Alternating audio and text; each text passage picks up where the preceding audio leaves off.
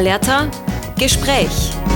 Der Sommer 2022 war ein Sommer der Rekorde. Atomkraftwerke in Frankreich konnten durch die ausgetrockneten Flüsse nicht mehr gekühlt werden, die Frachtschifffahrt wurde durch die Niedrigpegel eingeschränkt, über 700.000 Hektar Waldflächen brannten in Europa und Zehntausende Hitzetote sind zu beklagen, während in Pakistan bei der schlimmsten Flut seit den Wetteraufzeichnungen mindestens 1700 Menschen getötet wurden und über eine Million Menschen auf der Flucht vor den Wassermassen waren. Man könnte die Liste fortsetzen. Und doch ist das alles nur der Anfang, denn die Klimakatastrophe nimmt erst richtig Fahrt auf. Und genau darüber wollen wir in dieser Spezialausgabe des Alerta-Gesprächs reden. Dazu hat meine Alerta-Kollegin Sabrina Teifel Interviews mit dem Klimaaktivisten Luca Barakat und dem Gemüsebauern Valentin Kubi geführt. Und Christoph wird uns ein bisschen was über die Situation in Spanien erzählen, die er ja diesen Sommer live miterleben durfte.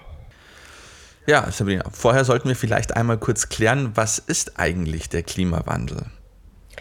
Da fangen wir einfach noch mal ganz von vorne an, weil ich manchmal wirklich so ein bisschen das Gefühl habe, die Leute haben so den Kontext verloren zwischen der Berichterstattung in den 90er Jahren, in denen es ja um den Treibhauseffekt ging und äh, man da eigentlich immer sehr genau erklärt bekommen hat, was da im Detail passiert und ähm, der Situation, die wir jetzt haben, in der es ja jetzt oft nur noch, äh, wenn es um die Berichterstattung geht, um den CO2-Ausstoß geht und man da immer mit ganz fürchterlich vielen Zahlen ähm, bombardiert wird, die man vielleicht gar nicht mehr so richtig zuordnen kann.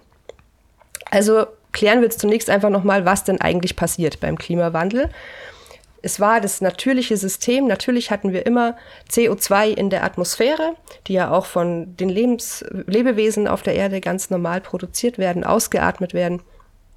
Die Pflanzen ähm, wandeln das Ganze wieder um in Sauerstoff und ein Rest CO2 bleibt eben in der Atmosphäre hängen und sorgt dafür, dass wir hier auf der Welt überhaupt leben können, dass wir hier keine dauerhafte Eiszeit haben. Das heißt, es hält die Wärme einfach unter unserer Atmosphäre. Das Problem ist, dass wir Menschen in diesen Kreislauf einfach massiv eingegriffen haben, indem wir zum einen ganz viele Pflanzen und Wälder abgeholzt haben und zum anderen aber sehr viel künstliches CO2 produzieren. Seit der Industrialisierung vor allem ist es natürlich enorm gestiegen ähm, und auch durch die Mobilität, durch die Verbrennung von fossilen Brennstoffen entsteht unglaublich viel CO2. Es sammelt sich immer mehr CO2 unter der Atmosphäre und Demnach wird unsere Atmosphäre immer weniger hitzedurchlässig und die Hitze staut sich immer weiter.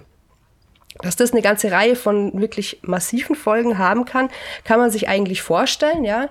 Ähm, wenn man einfach so unter einer Glasglocke, so kann man sich das vielleicht ganz gut vorstellen, etwas hat und da die Sonne drauf knallt, dann ähm, wird das unter der Glaskugel auch nicht besser. Und dazu, genau, gibt es verschiedene Literaturtipps auch noch. Ich würde tatsächlich inzwischen zu Jugendbüchern greifen. Einfach deshalb, weil man sich, wenn man sich noch nie wirklich intensiv mit dem Thema befasst hat, da einfach wirklich schnell einen Überblick verschaffen kann, ohne dass man jetzt ähm, sich stundenlang äh, damit beschäftigen muss und man stundenlang ähm, wissenschaftliche Wörter und Zahlen wälzen muss, um einfach nur zu wissen, worum geht es denn eigentlich. Und ich habe hier ähm, das Buch Klimawandel von Ruth Omphalius und Monika Azzakli aus dem Arena Verlag aus der Arena Bibliothek des Wissens vorliegen. Und das ist wirklich ein ganz gutes Buch, wo es von A bis Z nochmal erklärt ist, wo auch der Unterschied erklärt ist zwischen dem natürlichen Klimawandel und dem, der von Menschen verursacht wird. Und ähm, auch die Folgen nochmal ins Auge gefasst werden. Mittlerweile spricht man ja schon auch von einer Klimakatastrophe. Und es stehen auch die Aktionen von Klimaaktivistinnen aktuell mehr im Fokus als die Folgen dieses Klimawandels selbst. Daher haben wir mit einem Klimaaktivisten gesprochen, nämlich mit Luca Barakat. Da hat Sabrina mit ihm vor kurzem ein Interview geführt.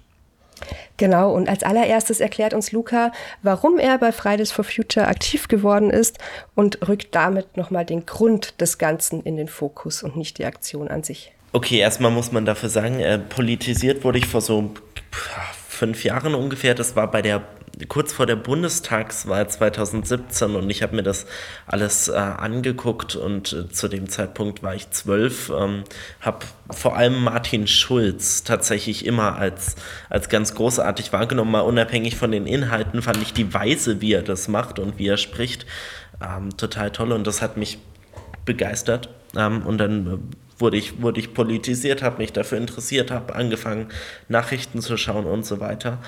Ähm, und bin dann irgendwann, warum auch immer, äh, in die SPD eingetreten. Ähm, aber darum geht es gar nicht. Das war so meine Politisierung. Irgendwann kam dann Fridays for Future auf. Das war ja mit Greta, mit der Weltklimakonferenz, mit ihrer weltberühmten Rede ein ganz großes Thema. Ähm, und als Fridays for Future dann auch nach Deutschland übergeschwappt ist, das war am ähm, Gott, am 14.12.2018 war der allererste Klimastreik in Deutschland. Da war ich in München ähm, mit dabei und es, ich fand die Dynamik, dieses Gemeinschaftsgefühl, dass man sich für etwas einsetzt, dass man sich gegenseitig informiert, das fand ich total toll.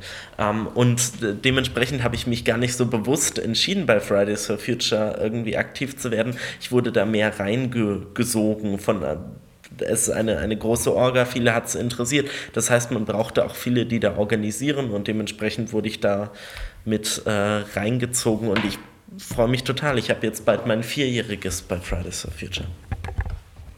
Jetzt wird der Jugend, vor allem auch den Friday, for Future Jugendlichen, ja oft die Doppelmoral vorgeworfen, weil natürlich viele auch noch zum Beispiel selber reisen, selber Auto fahren und so weiter. Die kennst du ja bestimmt, diese Vorwürfe. Wie siehst du persönlich das oder wie seht ihr innerhalb dieser Organisation das? Wie geht ihr damit um? Wie argumentiert ihr nach außen?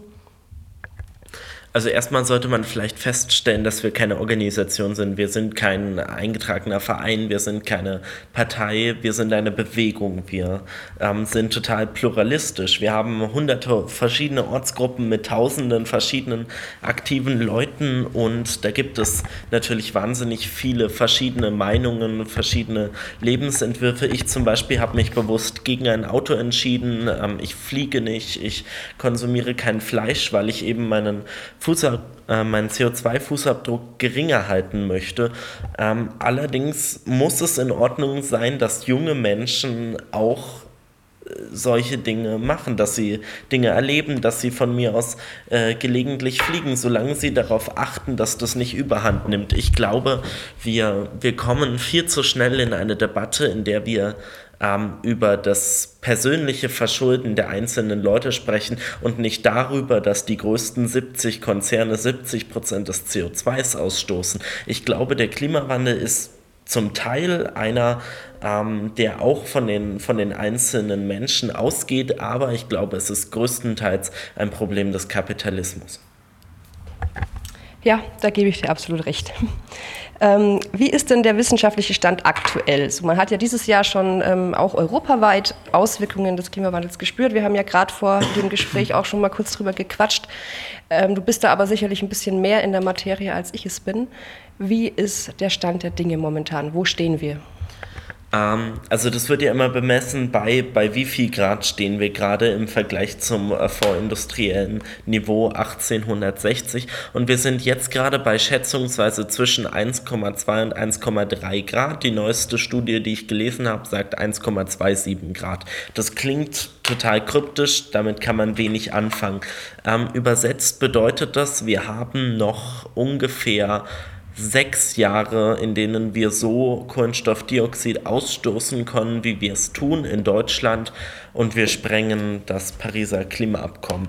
Wir haben so ungefähr 42 Gigatonnen Kohlenstoffdioxid, die wir im Jahr ausstoßen weltweit.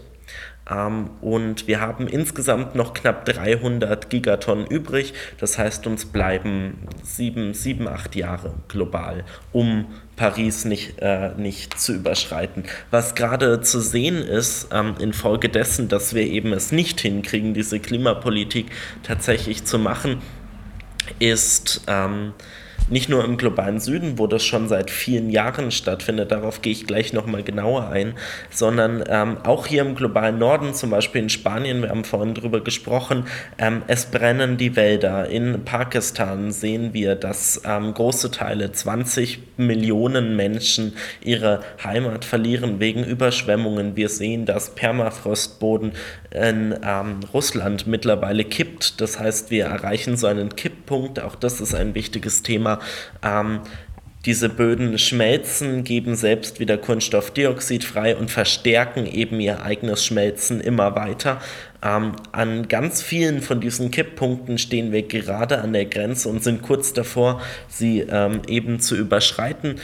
Äh, das ist so, was wir, was wir gerade sehen. Und ähm, zur Situation im globalen Süden, die verschärft sich natürlich Tag für Tag weiter, aber sie ist schon, schon länger schlimm. Wir blenden das nur aus. Zum Beispiel ähm, haben sich durch den Klimawandel die Tage äh, mit extremer Hitze in äh, großen Teilen Zentralafrikas von ungefähr maximal 5 am Stück auf bis zu 15 am Stück ausgeweitet. Also äh, mit jedem Grad verdoppelt sich die Anzahl ähm, so im Schnitt.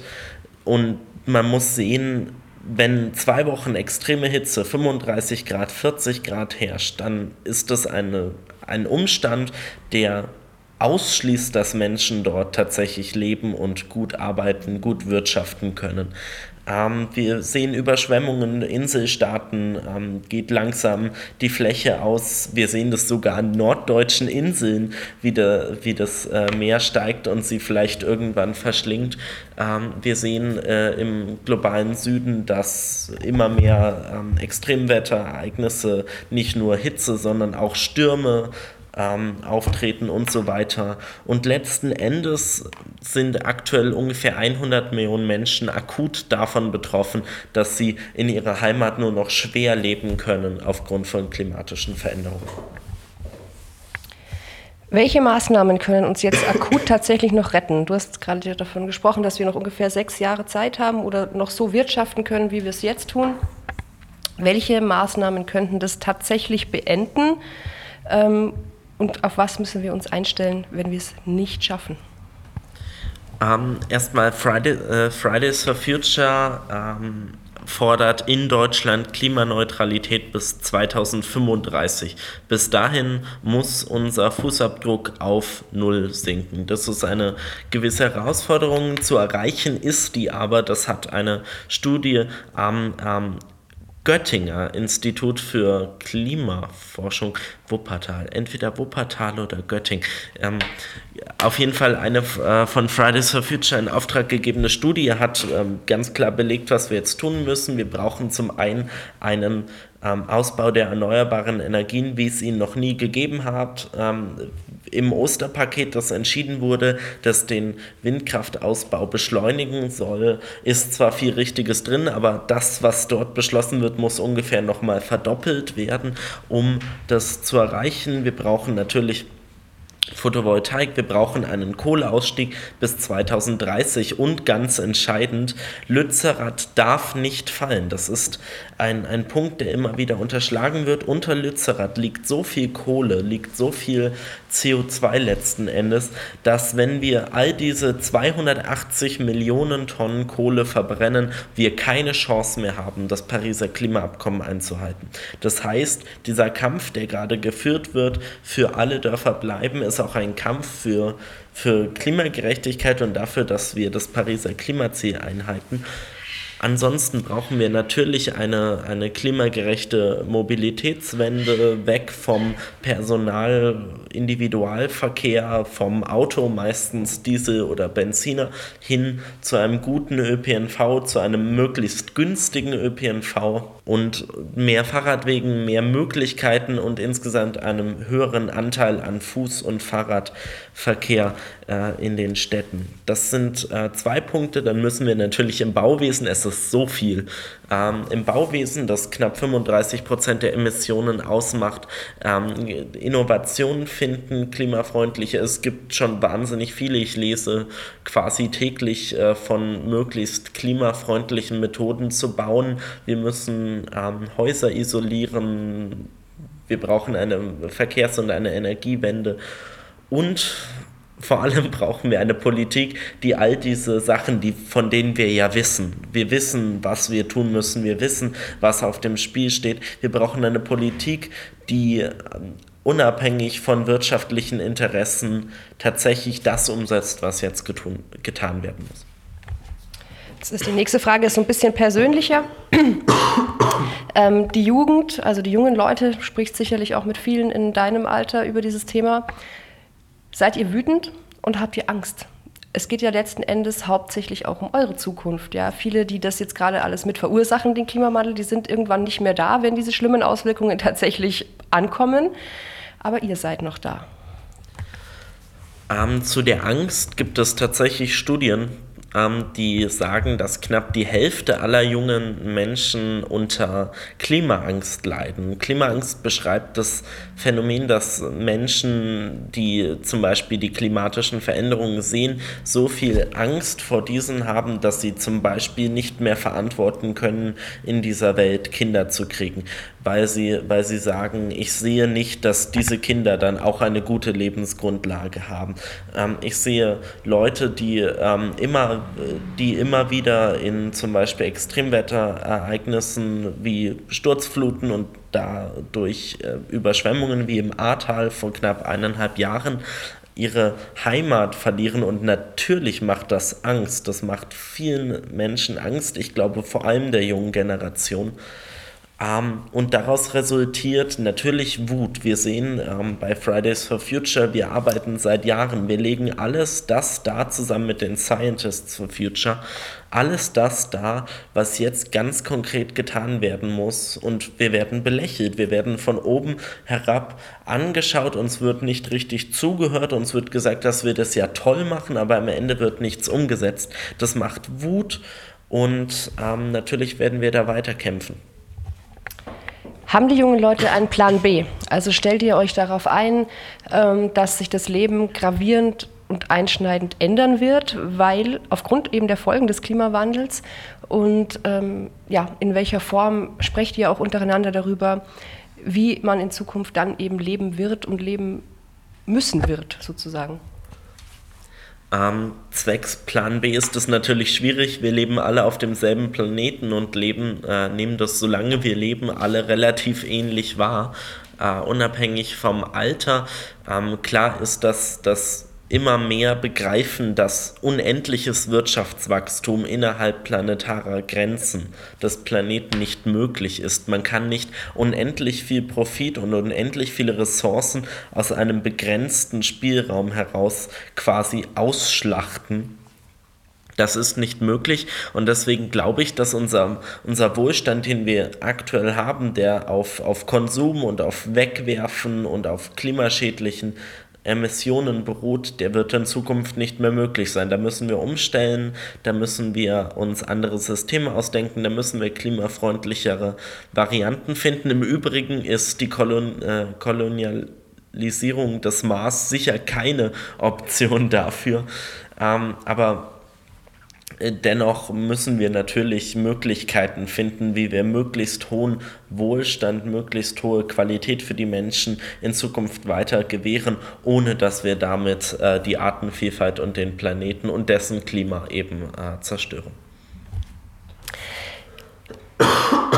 Jetzt hast du ja gerade schon angesprochen, dass ihr, also die Fridays for Future, die aktiven Jugendlichen, oft einfach belächelt werden das Belächeln ist ja wahrscheinlich noch das harmloseste. Ich sehe ja auch öfters auf deinem Twitter-Account, dass du wirklich übelst beschimpft wirst und angegriffen wirst von älteren Männern teilweise, muss man ja sagen tatsächlich. Wie gehst du auf Dauer damit um? Belastet dich das oder kannst du das ganz gut wegstecken? Um, ähm, also erstmal, das sind wahnsinnig krasse Reaktionen, die man da kriegt. Und ähm, es ist total faszinierend, dass diese, wie du schon sagtest, alten weißen Männer, weil es sind überwiegend diese, nicht davor zurückschrecken, auch junge Menschen anzugreifen, zu, äh, zu attackieren, zu bedrohen, ähm, dieses Cybermobbing zu betreiben. Ähm, auf meinem, auf meinem Twitter-Account habe ich, glaube ich, in der Vergangenheit 100.000 fiese Kommentare bekommen und das ist in Ordnung. Ähm, ich habe dagegen einen, eine sehr dicke Haut entwickelt, das, das kommt, wenn man Twitter nutzt und äh, aktiv ist dort. Äh, wenn man mal ein paar äh, Follower kriegt, dann passiert das automatisch, dann rutscht du von Shitstorm in Shitstorm. Äh, da hatte ich teilweise 5000 Kommentare an einem Tag. Ähm, und äh, das ist mich persönlich belastet konstruktive Kritik immer mehr als dieser Hass, weil bei der konstruktiven Kritik sehe ich, vielleicht habe ich etwas falsch gemacht, vielleicht muss ich mich persönlich verändern, ich muss jetzt einen Prozess anstoßen, in dem ich über das, was ich tue, nachdenke und das vielleicht ändere, weil diese Person das zum Beispiel äh, anstößig findet oder sich davon beleidigt fühlt. Und Hass ist so das zeigt mir nur, dass ich alles richtig tue und damit wahnsinnig viele, Entschuldigung, alte, weiße, heterosexuelle Cis-Männer auf die Palme bringe. Ähm, dementsprechend, ich glaube nicht, dass man das an sich ranlassen darf. Und mir geht es ja noch relativ gut. Schauen wir uns äh, Luisa Neubauer an oder, oder Greta Thunberg. Die können twittern, was sie wollen, die können sagen, was sie wollen. Äh, und wenn es nur ein Moin ist am Morgen, äh, tausende Kommentare von Menschen, die da, die da nicht nur abgeneigt sind, sondern die wirklichen Hass empfinden. Ähm, also das ist ein, ein wirklich großes Problem unserer Gesellschaft.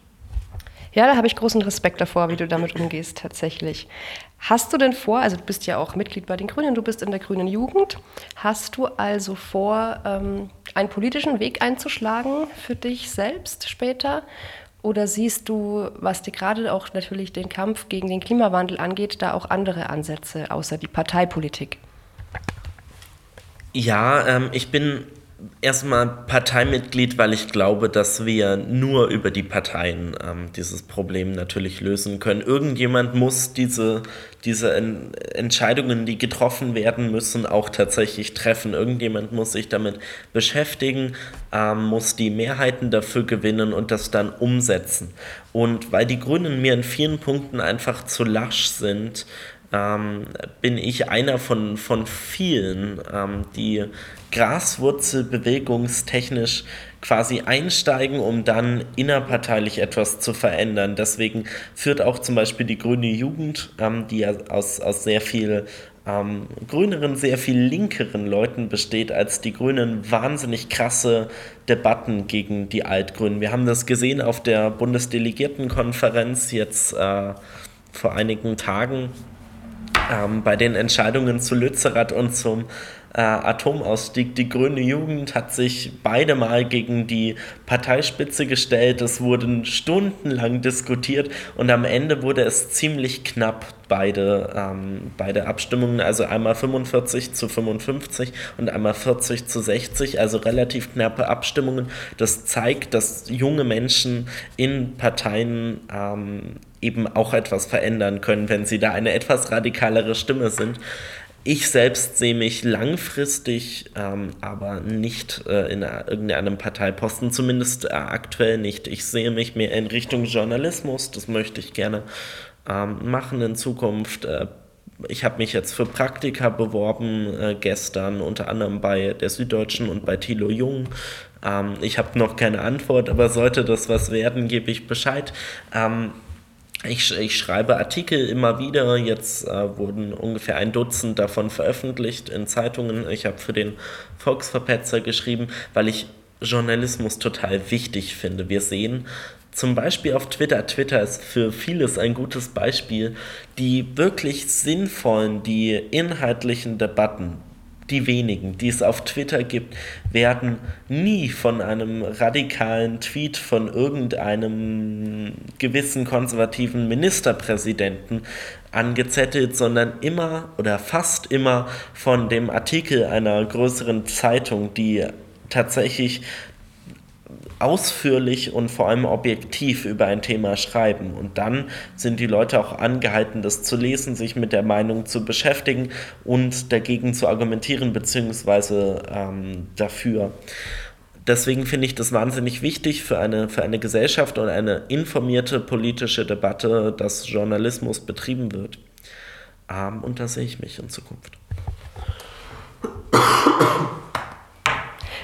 Gibt es zum Schluss noch was, was du den Menschen gerne auf den Weg geben möchtest? Vielleicht den Jungen, was sie tun können, vielleicht auch den Alten oder vielleicht auch etwas, wie wir die noch überzeugen können, die einfach, ja, ich meine, ich glaube, die, die überhaupt nicht an den Klimawandel glauben, die können wir wahrscheinlich nicht mehr mit ins Boot holen auf die Schnelle, ja, aber die, die vielleicht so an der Kippe stehen.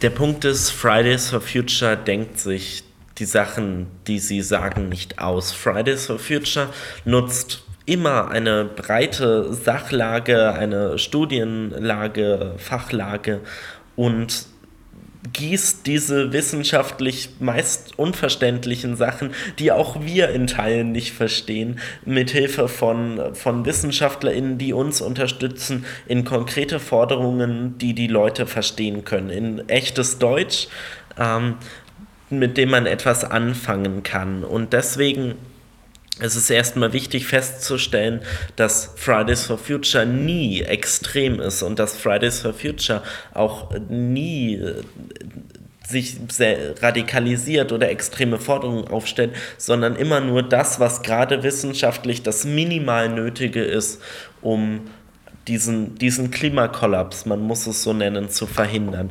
Ähm, an, an alle Leute, die, die das gerade hören, die Zuhörern, die das interessiert, kann ich sagen, Aktivismus ist, war selten in meinen Augen so wichtig wie heute. Man kann mit 3% der Menschen ein, eine ganz große Veränderung anstoßen. Das zeigen Studien. Und wenn wir, wenn wir weitermachen und wenn wir Druck ausüben und wenn wir der Regierung nicht alles durchgehen lassen, was wir machen. Und wenn wir Dörfer wie Lützerath verteidigen und die Regierung verklagen, wenn das Klimagesetz nicht gut genug ist und wir kriegen Recht, dann können wir etwas verändern, wir können etwas ins Positive ähm, verändern und wir alle haben eine Möglichkeit, uns Gehör zu verschaffen und etwas Positives anzustoßen. Greta Thunberg hat mal gesagt, und damit äh, ist, glaube ich, alles gesagt. Nobody is too small to make a difference. Das war der Klimaaktivist Luca Barakat im Gespräch mit Sabrina Teufel. Luca hat auch einen Text für Alerta geschrieben, den gibt es bei uns auf der Homepage zum Nachlesen oder auch in der Beschreibung des Podcasts als Link. In Spanien hat der Sommer 2022 schon gezeigt, was in den nächsten Jahren so auch auf uns zukommen könnte. Und dazu erzählt uns der Christoph jetzt, was er dort erlebt hat. Ja, erstmal müssen wir über die Temperaturen sprechen. Das ist, glaube ich, das ähm, Wichtigste an dem Ganzen. Ähm, natürlich ist der Sommer in Spanien generell immer schon etwas heißer gewesen.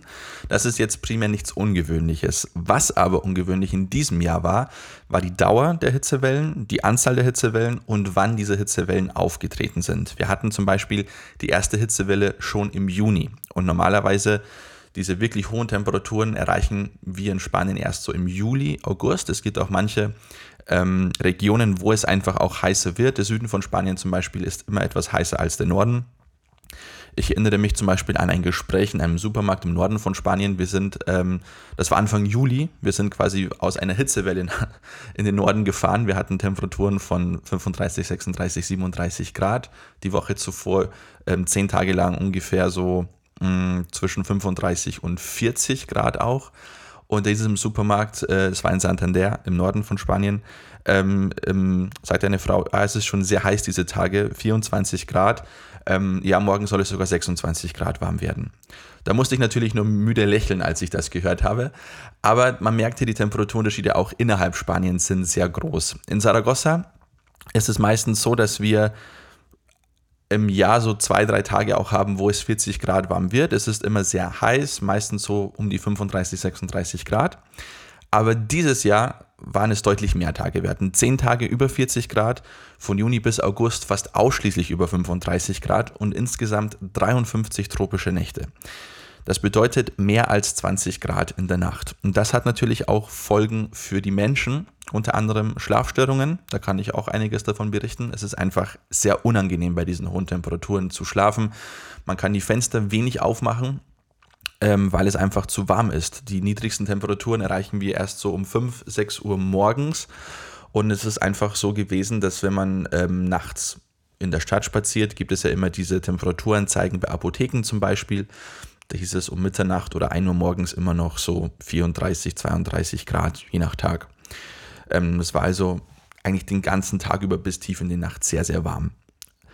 Ähm, das äh, bestätigen auch die Aufzeichnungen des Meteorologischen Instituts in Spaniens, AEM, AEMET. Die sagen nämlich, dass es solche hohen Temperaturen seit den Aufzeichnungen einfach noch nicht gegeben hat in dieser Anzahl und es wurden auch viele Rekorde gebrochen. Die höchste gemessene Temperatur, zum Beispiel in Saragossa, wurde gebrochen. Wir haben jetzt eine höhere Durchschnittstemperatur gehabt in Saragossa in diesem Sommer. Auch die Minimaltemperatur ist auf 20,5 Grad äh, gerundet ähm, gestiegen. Ähm, somit sind die Minimaltemperaturen auch in der Nacht auf einem tropischen Niveau. Das sind jetzt nur drei von insgesamt zwölf Rekorde, die ähm, diesen Sommer gebrochen wurden. Jetzt waren ja ähm, verschiedene Hitzetote auch ganz groß in den Medien, zum Beispiel der Straßenarbeiter, der mit so sehr hoher Körpertemperatur einfach zusammengebrochen ist. Ähm, Gibt es denn da inzwischen Zahlen, wie viele das insgesamt ungefähr geworden sind? Es gibt Schätzungen, die sprechen in diesem Jahr von 4700 Hitzetoten. Wenn man das jetzt ähm, vergleicht mit dem Jahr 2021, da waren es 1447 Hitzetote. Jetzt betrifft diese enorme Hitze ja nicht nur uns Menschen, sondern es steigt vor allem auch die Waldbrandgefahr. Ähm, da ist ja dieses Jahr in Spanien wirklich einiges los gewesen in der Hinsicht. Magst du uns dazu ein bisschen was erzählen? Ja, also in Spanien ähm, hat sehr viel gebrannt. Ähm, bis Ende August insgesamt 223.000 Hektar Land. Ähm, das waren im Jahr 2021 nur 51.000 Hektar. Und um jetzt noch einen europäischen Vergleich zu bringen, im selben Zeitraum bis Ende August waren es rund 660.000 Hektar, ähm, die in Europa gebrannt haben. Also da macht Spanien proportional einen sehr großen Anteil aus, tatsächlich. Du hattest ja auch einige Momente, wo du den Waldbrand sehr live gesehen hast. Tatsächlich ab und zu hast du mir auch Fotos geschickt und Videos, die wirklich sehr schockierend waren einfach. Ähm, wie nah warst du denn dran tatsächlich? Ähm, also, an einem Waldbrand selber war ich äh, glücklicherweise nicht dabei, aber man bekommt es immer wieder mal mit. Zum Beispiel hat äh, Mitte August in der Region Añón de Moncayo, das sind circa 70 Kilometer von Saragossa, hat es einen sehr großen Waldbrand gegeben. 6000 Hektar Waldbrand äh, oder 6000 Hektar Wald haben gebrannt. Das war der zweitgrößte in meiner Autonomie in Aragon. Ähm, und das war in Saragossa zum Teil seh- und riechbar. Also man hat Rauchschwaden an manchen Tagen gesehen und man hat an einem Tag, hat es auch nach verbranntem Holz gerochen. Ähm, das konnte man also über eine Distanz von 70 Kilometer riechen und zum Teil sehen. Ich habe das Gebiet dann Anfang September ähm, besichtigt, weil es relativ typisch ist, dass die Bewohner von Saragossa ähm, irgendwie ähm, auch so kleine Häuser in den Dörfern haben, wo sie dann meistens im Sommer auch hinfahren, quasi als äh, Urlaubsdomizile, um der Stadt ein bisschen zu entfliehen. Und das war eben in einem dieser Dörfer, wo auch die Familie meiner Freundin ein Haus hatte ähm, oder immer noch hat. Ähm, und deswegen waren wir da sehr angespannt aufgrund des, des Waldbrandes, weil wir Fotos gesehen haben, wo es quasi so aussah, als würde das Dorf komplett von den Flammen verschlungen werden, weil einfach ähm, um das Dorf ein, ein Wald ist und er hat von von, von der Bergseite her gebrannt. Die Feuerwehr konnte zum Glück Schlimmeres verhindern. Aber wir sind dann Anfang September in dieses Gebiet gefahren und ich habe dann quasi so das ähm, gesehen, was der Waldbrand dort angerichtet hatte. Also viele verkohlte Bäume und es hat auch immer noch sehr stark nach äh, Verbrannten gerochen, ähm, viel Asche und es war sehr, ja, wie in einem Film, sehr beängstigend auch, wie wir dann in das Gebiet gefahren sind, wenn man dann einfach nur irgendwie so so schwarz, ähm, schwarze Bäume sieht und ähm, Asche auf, auf dem Boden. Das sieht einfach nicht wirklich aus. Ähm, was man auch dazu sagen muss, ähm, dass hier auch ein bisschen so diese Waldbrand-Thematik in, in sehr stark politisches Terror reingeht. Warum? Weil es zum einen wir in Spanien mit einem gerade auf dem Land mit einem sogenannten España Vaciada zu tun haben. Das heißt, das ausgeleerte Spanien. Es wurden insgesamt bei diesem Waldbrand neun Gemeinden evakuiert. Das betraf 1500 Menschen insgesamt. Also wenn man das ein bisschen umrechnet, weiß man ungefähr, wie viele Menschen durchschnittlich in diesen Dörfern leben. Also das sind sehr, sehr wenige. Wo wenig Menschen leben, ist die Infrastruktur entsprechend. Ähm, das ist natürlich alles ähm, auch begünstigend, was die ganzen Waldbrände äh, betrifft. Und dann gab es noch ein paar so Casual-Waldbranderlebnisse. Einmal bin ich mit dem AVE, das ist der Schnellzug in Spanien, von Zaragoza nach Madrid gefahren, auch im August. Und da bin ich äh, in der Nähe eines Gebietes gefahren, wo einen Monat zuvor ein Waldbrand gewütet hat. Das war in Attica. Und das konnte man auch von der Ferne sehen, aus dem Zugfenster, dass es da einfach, ähm, dass da schwarze, äh, verkohlte Bäume äh, standen. Also das gehört quasi so ein bisschen zum Landschaftsbild, wenn man im Sommer durch Spanien äh, fuhr in diesem Sommer. Und im Juli, ich habe es vorhin schon angesprochen, war ich ja in Santander, als wir wieder zurückgefahren sind nach Saragossa. Das sind gute äh, viereinhalb Stunden mit dem Auto. Ähm, konnten wir von der Autobahn aus ähm, an zwei unterschiedlichen Stellen ähm, ähm Rauchschwaden sehen, worauf, woraus wir schließen konnten, dass es da wahrscheinlich auch einen Waldbrand gab. Wahrscheinlich kleinere, das waren in den Regionen La Rioja und Navarra. Das sind die ähm, Nachbarautonomien von Aragon. Und das sieht man auch immer wieder, wenn man einfach unterwegs ist, dass es irgendwo halt brennt. Was wird getan in Spanien? Spanien wird es öfter treffen in der Zukunft vermutlich mit solch einem Ausmaß an Waldbränden. Wie bereiten sich die einzelnen Autonomien oder das ganze Land darauf vor? Ja, das ist eine schwierige Frage, denn so ein Waldbrand zu bekämpfen ist mit sehr hohem Aufwand verbunden. Generell ist es so, dass es Waldbrandfeuerwehren gibt. Die sind bei den einzelnen Autonomien angestellt. Und es gibt auch immer eine autonomieübergreifende Zusammenarbeit. Ähm, gerade in diesen Grenzgebieten, wie jetzt zum Beispiel in Aragon, hat auch die, die Feuerwehren von La Rioja und Navarra mitgeholfen. Ähm, das zum einen natürlich aus Solidarität, zum anderen natürlich, weil es in diesen Grenzgebieten ja auch ihre eigenen Gebiete betreffen könnte. Ähm, dann ist auch normalerweise mit dabei das Militär, ähm, die stellen Fahrzeuge ähm, und es gibt natürlich auch Bodentruppen und Löschflugzeuge, Löschfahrzeuge. Also da ist sehr hoher Aufwand dabei mit einem ganzen Fuhrpark und auch natürlich menschlichen Einsatz, um diese Waldbrände zu löschen. Meistens aber nie genug, weil man muss ja mit einer gewissen Strategie vorgehen. Man kann nicht einfach blind jetzt da einfach rein und äh, irgendwie versuchen, das mit Wasser zu löschen. Es gibt auch viele Landwirte, die versuchen, mit ihren Traktoren irgendwie mitzuhelfen. Das sieht man auch immer wieder. Also es ist ein sehr hoher Aufwand. Nur das Problem ist, dass ähm, es je nach Autonomien ähm, der Beruf des Waldbrandfeuerwehrmannes, Waldbrandfeuerwehrfraus eine sehr prekäre Angelegenheit ist. In Castilla-León zum Beispiel haben viele, zwei Drittel dieses ganzen Personals nur eine Beschäftigung von Juli bis Oktober. Das heißt, sie sind auch nur dann angestellt und werden bis zu 1000 Euro im Monat bezahlt, was natürlich sehr gering ist, wenn man bedenkt, welchen wichtigen und auch gefährlichen Einsatz ähm, sie da in, diesen, in dieser Zeit ähm, machen. Ähm, deswegen fordern Gewerkschaften eigentlich in ganz Spanien, dass endlich die Arbeitsbedingungen ähm, standardisiert werden müssen in allen Autonomien, dass die prekäre Arbeitsbedingungen beendet werden müssen, dass sie anständig bezahlt werden und dass sie ähm, auch einen unbefristeten oder zumindest einen, einen, einen Vertrag für das ganze Jahr bekommen und dass man sich auch zwischen den Gebieten besser koordiniert, weil das ist immer so, wenn das nur Aufgabenbereich einer Autonomie ist, ist es mit der Koordination immer ein bisschen schwieriger, logischerweise. Und das ist auch ein ganz wichtiger Punkt dieses ganzen Waldbrandthemas, Prävention. Ähm, man kann auch präventiv arbeiten, dazu braucht es aber mehr Geld und da gibt es auch ähm, Entwürfe, wie man das Ganze angehen könnte. Aber es gibt einige Regionalregierungen in Spanien, die das nach wie vor blockieren, weil es natürlich auch mit äh, Geld verbunden ist, das man ausgeben müsste. Welche Lehren kann Deutschland aus dieser ganzen Situation in Spanien ziehen? Ja, ich finde einige. Ähm, man muss ja nicht die gleichen Fehler wieder begehen, die Spanien äh, begeht aktuell, ähm, wobei es ja dennoch einigermaßen gut läuft in Spanien. Aber Geld. Ähm, man braucht Geld, die man dass man in Prävention steckt, in Ausbildung und Ausrüstung. Also ich glaube, das ist wirklich essentiell. Zum einen Prävention, dass es gar nicht so schlimm kommen kann. Da gehört auch Aufklärung dazu, wie man Waldbrände verhindern kann.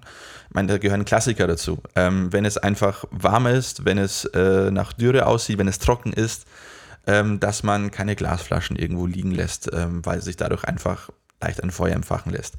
Ähm, und in Spanien ist es ja auch so gewesen, zum Beispiel, in diesem Sommer. Es war so trocken. Das ist ja auch nichts Ungewöhnliches in Spanien. Aber ähm, jetzt in Aragon haben wir auch einen sehr starken Wind. Das heißt, wenn da nur irgendwie ein Funke entfacht wird, dann mit dem Wind von Windböen 70, 80 km/h, dann ist das halt ziemlich schnell ein sehr großes Feuer. Deswegen Prävention ganz, ganz wichtig. Dann brauchen die Feuerwehren die entsprechende Ausbildung, um Waldbrände gut und effektiv ähm, bekämpfen zu können. Und dazu gehört natürlich auch die entsprechende Ausrüstung. Dazu nicht nur jetzt das ähm, was die Feuerwehrmänner und Frauen tragen, welche Ausrüstung oder sonstige Apparate, Werkzeuge sie brauchen, um Waldbrände zu löschen, sondern auch den entsprechenden Fuhrpark.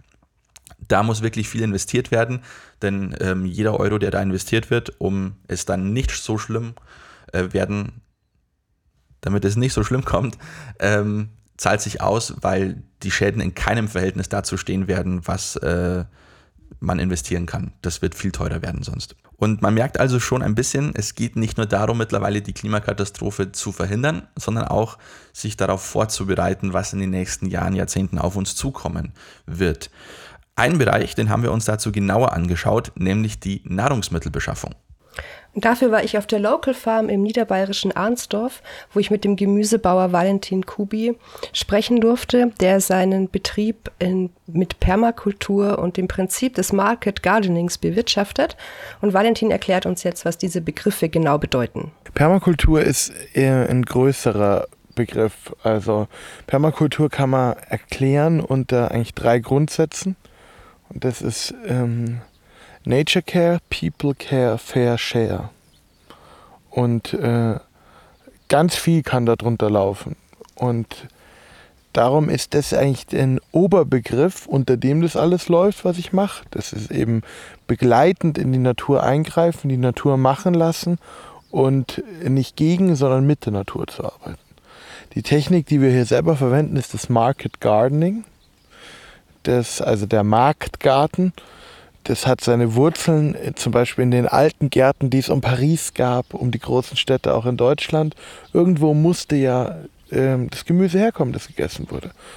Und äh, da gab es eine Symbiose, einen Kreislauf zwischen den Gärtnern, die den Pferdemist geholt haben und das Gemüse gebracht haben. Äh, und äh, das ist dann eben ziemlich in Kanada entstanden. Da gibt es einen Mann, der heißt Jean-Mathieu Fautier in der, ähm, in der Branche nennt man ihn nur JM, also er ist der Große, er hat das große Buch The Market Gardener, in Deutschland heißt es Biogemüse äh, erfolgreich anbauen und direkt vermarkten, also hat einen schrecklichen Titel im Englischen The Market Gardener. Und äh, die Technik macht besonders aus einmal, dass sie sehr viel Standardisierung verwendet. Es gibt eine standardisierte Beetbreite, 75 cm. Traditionell sind 1,20. Bei 1,20 Beeten kannst du nicht drüber steigen. Äh, bei 75 cm kannst du bequem drüber stehen. Äh, die Werkzeuge sind standardisiert äh, und das ist zum Beispiel auch ein ganz wichtiges Prinzip meiner Arbeit, nämlich dass ich da sorgfältig und auch systemisch arbeite, wo es nötig ist. Wir jeden nie aus optischen Gründen, sondern immer da, wo es der Kultur gut tut, wo es für die Kultur wichtig ist. Und damit es schnell geht, ist eben wichtig, dass man sich an Standardisierungen hält, weil man dann eben leichter arbeiten kann. Und ähm, so Standardisierungen sind zum Beispiel so, Netze sind standardmäßig 10 Meter lang wir haben als Standardbeet 10, 20 oder 30 Meter. Das heißt, man kann die Netze für alle Beete verwenden. Und ähm, das spart Zeit und gibt uns eine besondere Effizienz. Und die macht das Ganze eben auch wirtschaftlich interessant. Es ist also nicht nur ein nachhaltiges, sondern auch wirtschaftlich interessantes Projekt. Ähm, jetzt habe ich beim Thema Permakultur nachgelesen, dass es auch was damit zu tun hat, dass man oder wie man die Böden bebaut. Also das heißt, dass man bestimmte Abwechslung hat in der Fruchtfolge, sage ich jetzt mal, in den Pflanzen, dass ein Jahr diese Pflanze, im nächsten Jahr aber nicht wieder die gleiche Pflanze da steht. Kannst du mir dazu irgendwas sagen? Also das ist eigentlich schon eine ziemliche gärtnerisches Basic. Das hat in der Permakultur auch seinen Platz, aber das, das macht die Oma auch schon. Äh, darum ist zum Beispiel das, was wir machen, die Fruchtfolge ist das eine. Kohl darf nicht auf Kohl folgen, da kommen viel zu viele Schädlinge, ist in der Regel aber nur ein Teil von dem, was wir beachten. Wir achten zum Beispiel darauf, auch welche Pflanze neben welcher steht. Zwischen unseren Tomaten haben wir den Basilikum gepflanzt. Der passt nicht nur gut zur Ernte zusammen, sondern ähm, sorgt auch dafür, dass sich Insekten wohlfühlen. Die beiden Pflanzen ergänzen sich dadurch, weil sie ähnlich Wasser brauchen. Und äh, so versuchen wir eben Platz zu sparen, dass wir Sachen nebeneinander, untereinander pflanzen, was sich ergänzt und gegenseitig gut tut. Also wir machen, setzen hier auf Mischkultur. Und da ist äh, die Fruchtfolge, das macht ja sogar die konventionelle Landwirtschaft. Wenn dieses Prinzip generell so viele Vorteile bietet, auch natürlich in der Nachhaltigkeit, aber auch in der Anbauweise für die einzelnen Pflanzen und so weiter, warum wird dann vieles davon nicht mehr in der konventionellen Landwirtschaft umgesetzt? Ähm, also ich habe jetzt knapp 55 Kulturen auf 650 Quadratmetern. Normal macht man auf mehreren Hektar eine Kultur. Das kann man mit einem großen Fendt 550 machen. Ich habe einen kleinen Solis mit 27 PS. Das ist, das ist was anderes und mit dem fräse ich auch nur. Äh, also mit der Arbeitszeit, die ich reinstecke, ist die Gesamtkilozahl, die ich produziere, nicht besonders hoch. Und darum ist es schon so, dass man eben sehr viel Handarbeit braucht. Auch für die Größe meines Betriebs ist es so, dass wir mit 200, 450ern halt einfach deutlich äh, arbeitsintensiver sind. Und äh, ja, der Fendt, Fendt 550 kann es nicht machen. Wie sieht's aus bei dir mit Pestiziden und Insektiziden? Ja, habe ich nicht. das ist das, was wir hören wollten, ja. Aber ich spritze. Ich spritze schon. Äh, zum Beispiel ätherische Öle und Hopfenextrakt. Das machen wir. Wir haben auch hier, vielleicht hast du sie auch schon gesehen, so eine große gelbe, giftig aussehende Spritze. Äh, und damit tue ich dieses Hopfenextrakt beispielsweise so auch prophylaktisch verwenden. Das legt sich über die ganze Pflanze drüber wie eine Schicht und sorgt für eine systemische Immunreaktion weil die Pflanze sich massiv attackiert fühlt. Ist es aber nicht, weil ja Hopfenextrakt drauf ist mit ätherischen Ölen. Und das hat zum Beispiel auch dabei geholfen, dass ich das Mosaikvirus, das ich an meinen Gurken habe, das als ein ziemlich übles Virus gilt, was auch viele Privat- äh, oder äh, ja, äh, Privatgärtnereien oder eben die das hobbymäßig machen, erleben. Das kann schon ein K.O.-Argument für die Gurken sein. Bei mir haben sie es überstanden. Und äh, das funktioniert ganz gut. Bei Mehltau, bei der Zucchini beißt es jetzt aus, aber wir haben ja auch schon Anfang September. Gibt es sonst noch ähm, Aspekte, die ihr beachtet, um nachhaltig zu sein? Zum Beispiel beim Verkauf, beim Transport, Verpackung und so weiter. Also ich denke, das Wichtigste, was die Nachhaltigkeit oder das Permanente ausmacht, es geht ja bei der Permakultur nicht nur darum, nicht zu zerstören, was da ist, sondern aufzubauen. Also darum denke ich, ist es der zentrale Punkt, ist unsere Hauptkultur, das, was wir hauptsächlich anbauen. Und um was geht, das ist Humus. Wir bauen hauptsächlich Humus auf und im Nebenprodukt Gemüse. Humus ist die Schicht, von der wir leben und um die geht's. Also das, da sind wir eigentlich nicht nachhaltig, sondern wir sind mehr als nachhaltig, wir sind regenerativ. Ähm, für was wir im Verkauf machen, ist, ich benutze äh, kompostierbare Gummis, ich kompostierbare Tüten. Äh, wir haben ein Pfandsystem bei unseren Kistentüten, das sind Jurtebeutel. Ähm, ja, so Sachen machen wir, aber insgesamt ist es so, dass wir, ich benutze den, den alten Peugeot, mit dem liefere ich aus. Da wäre natürlich eine äh, Elektroauto-Lösung toll, aber dafür haben wir das Kapital nicht. Wie denkst du, wird es allgemein weitergehen mit der Landwirtschaft? Gibt es eine Möglichkeit, dass wir wieder tatsächlich wieder zurück zu solchen Betrieben kommen, zurück zu so äh, eben dahin, dass wir diese großen konventionellen Betriebe vermeiden können und auch den, damit auch den Schaden, den sie anrichten? Also ich denke, ein Zurück braucht es gar nicht, sondern es braucht eine Weiterentwicklung. Und da gibt es tolle Konzepte, zum Beispiel vom Jonas Gampe, einem tollen Permakulturvordenker aus Mittelfranken. Äh, der hat Konzepte entwickelt, wie man konventionelle Landwirtschaft und mit dem Einsatz der Maschinen, die da sind, das ist ja auch wichtig. Es ist ja komplett auf neue Infrastruktur zuzugreifen, ist ja nicht nachhaltig. Wir müssen das nutzen, was da ist, auch das Know-how und wer sich jetzt einen, wer sich einen großen Glas Mähdrescher gekauft hat, der will den jetzt auch die nächsten Jahre verwenden, weil das Ding sauteirig ist, ganz einfach. Und darum gibt es Systeme, wie man zum Beispiel auch mit dem Feldbau, den wir haben, große Permakulturelemente etablieren kann, beispielsweise indem man Teiche anlegt, indem man Bäume pflanzt und das in Spiralen macht und dann darum zum Beispiel Weizen anbaut. Der Einsatz der Erhöhung der Biodiversität führt dazu, dass bereits innerhalb von weniger Jahren der äh, Ertragsausfall durch die blockierte Fläche bereits kompensiert ist und nach wenigen Jahren auch überschritten wird. Bei deutlich niedrigerem Einsatz von Pestiziden und Pflanzenschutzmitteln, die dann nach wenigen Jahren komplett eingestellt werden kann. Also das Krasse ist zum Beispiel, um das auch mal in Zahlen auszusprechen, die Permakultur ist so in den Anfang des 70er Jahren entwickelt worden.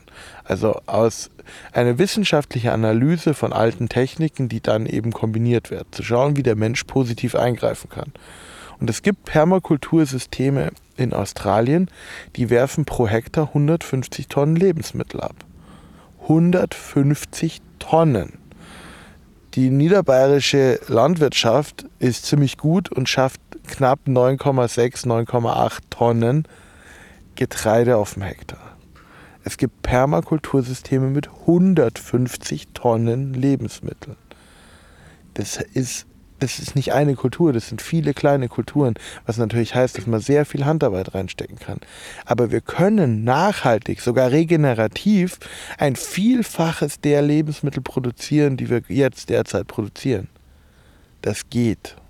Jetzt darfst du zum Schluss noch ein bisschen Werbung machen für dich, damit dein Projekt auch weiterhin ähm, nicht nur Bestand hat, sondern einmal sich selbst etabliert und aber auch andere inspiriert, ähm, das Gleiche zu machen. Weil das scheint ja tatsächlich ein, eine sehr zukunftsorientierte Sache zu sein. Also, ich denke, da kann ich gleich mal eine kleine Geschichte erzählen. Unser Brokkoli ähm, da fliegt alles zurzeit drüber. Da sind so gut wie alle Schädlinge drauf, die man sich vorstellen kann. Aber auch alle Nützlinge. Und ich stehe daneben und schneide am Ende die Frucht ab. Und das ist das große Ziel.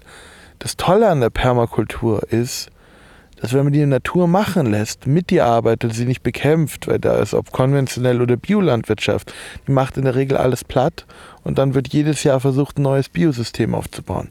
Alte Biosysteme sind effizienter, sie sind stabiler, sie sind resilienter, sie sind effizienter.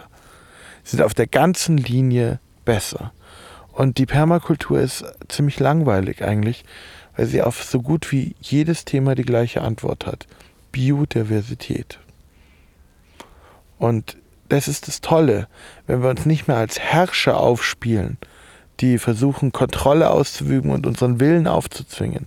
Wenn wir uns dann so Regeln halten, wie zum Beispiel The problem is the solution. Wenn du, wenn du eine feuchte Stelle hast, dann versuch sie nicht trockenlegen, sondern mach einen Teich.